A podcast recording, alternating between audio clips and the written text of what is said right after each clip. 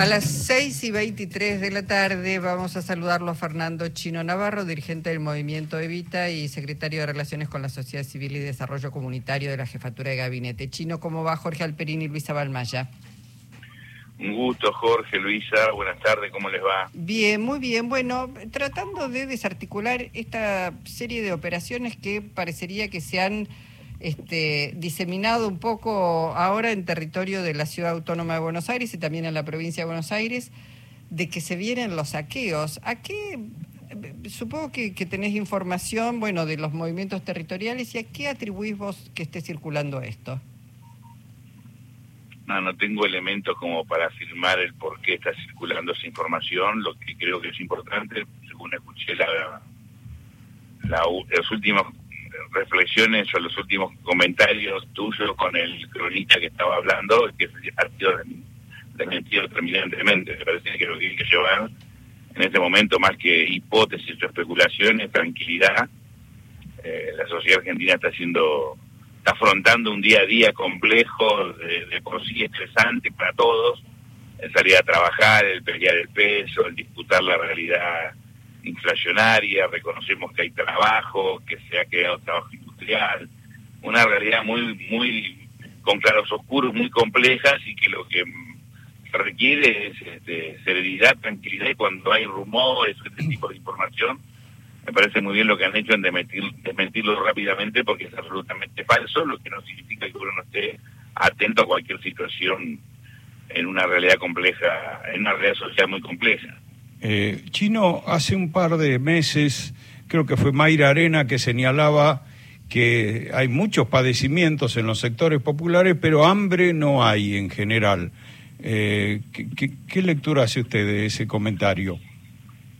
Eh, primero, no sé en qué contexto y cómo lo dijo Mayra, lo que creo que hay una presencia del Estado en ayuda social muy importante como no hubo nunca eh, también, obviamente, la complejidad social, los entramados sociales de, las distintas ciudades, de los distintos periferias de las grandes ciudades de todo el país son no son iguales, aunque son parecidas.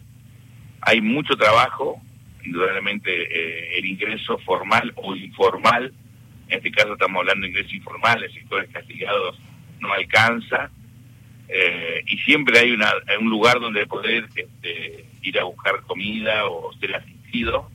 Lo que también es cierto, y algunas organizaciones sociales, lo han, incluso opositoras, lo han señalado, y no, falta la verdad, no siempre el aporte del Estado, salvo lo que esté en la asignación o, en la tarjeta alimentar o en algún programa social, cuando es la ayuda alimentaria, no sé, no siempre llega en tiempo y forma, o la cantidad adecuada, pero lo que le puedo decir, porque me comentan los compañeros, por lo que veo cuando recorro algún barrio, que hoy están asistiendo a los comedores menos, menos familias, menos personas que, tiempo atrás, bueno, lo de la pandemia, por supuesto, es un pico eh, en el marco de la situación que se vivía. Ahora, el voto eh, importante que recibió ley ¿a qué lo atribuís? ¿A enojo o hay algo más que enojo? No, que la política argentina hace 40 años, con, con vos, Luis, lo venimos hablando hace muchísimos años, me parece. Nosotros te planteamos, este, sin ser dueños de la verdad, un, diagnóstico de que la política hace rato, eh, oficialista, opositora, le ha dado la espalda a, vastos sectores de nuestra sociedad, por eso del 83 para la fecha, si vos tomas cualquier indicador del 75, de formalidad laboral, de pobreza, de participación salarial de los trabajadores, de cantidad de empresas nacionales, lo comparás con el presente y lamentablemente en las últimas décadas eso se ha deteriorado. Hay momentos que uno puede rescatar como muy positivos, eh, el gobierno de Néstor, eh, momentos del gobierno de Cristina, algún momento del gobierno de Alfonsín, algún momento de la convertibilidad, pero en general en el balance, cumpliendo 40 años de democracia y reivindicamos que se haya votado y que el pueblo elija dirimir votando su, su mirada sobre la realidad, no justo no nos gusta quien haya ganado, eh, hay asignaturas sociales, económicas muy importantes, y muchas veces la propia política, incluso compañeros de mi pasión, ni se dan cuenta, ni no tienen idea de lo que está pasando. Y el interés eh, en, en, los movimientos sociales, el interés por, por mi ley se percibe en los barrios, es más en los barrios que en los movimientos sociales. ¿Cómo, ¿Cómo detectó su propia experiencia eso? A mí el resultado no me sorprendió. Eh, primero porque hay compañeros que, que ya hace tiempo que vienen visualizando más que la aparición de mi ley, un alejamiento de, sectores eh, culturalmente ligados al peronismo o al kirchnerismo, eh, que bueno, que estaba en silencio, distante, eh, como no atento a la cosa pública y cuando en realidad, bueno, el día de la elección se vio que sí estaban atentos, pero iban en una dirección diferente a la que nosotros planteábamos. Este, y esas cosas a veces se ven y a veces no, o a veces se sienten, a veces no, porque a veces son como olas que cuando estás en el mar, vos ves el mar calmo y de golpe una ola va creciendo y después rompe.